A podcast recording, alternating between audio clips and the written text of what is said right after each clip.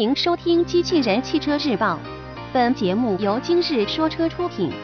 欢迎搜索关注“今日说车”栏目，了解汽车圈新鲜事。新款 Q 三官图发布，新闻内容来自汽车之家。日前，奥迪发布了海外版新款 Q 三 S Line 车型的官图。新车将比海外版现款车型针对外观和内饰进行了一定程度的修改，使得新车更具运动气质。据悉，新车有望与新款 Q3 普通版车型一同，于今年九月底开幕的两千零一十六巴黎车展首发。车头部分，新款 Q3S Line 车型的前保险杠经过了重新设计。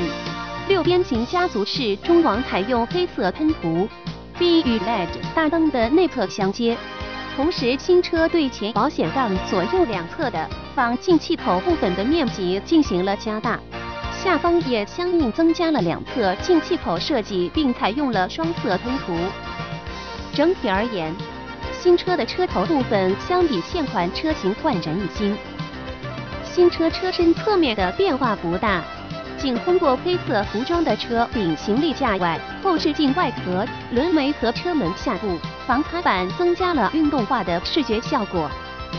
轮圈维持了现款海外版 Q3S Line 车型的双五图样式，造型动感。车尾部分，新车的改动主要在于采用了黑色喷涂的后扰流板和上下双色的后保险杠。而新换装的双边共双出排气口，替代了现款车型单边双出的样式。相比现款车型，新款 Q3S Line 车型尾部的运动感具有一定的提升。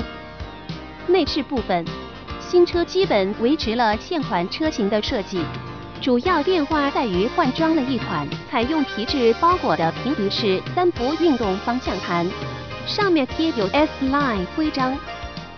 同时，铝合金踏板及采用黑色钢琴烤漆喷涂的副驾驶中控台前饰板，也一同提升了内饰的质感。此外，新车还可选装 Alcantara 及 Nap 内饰包裹材质。据悉，新车有望于九月底开幕的两千零一十六巴黎车展首发，一同到来的还有新款 Q3 的普通版车型。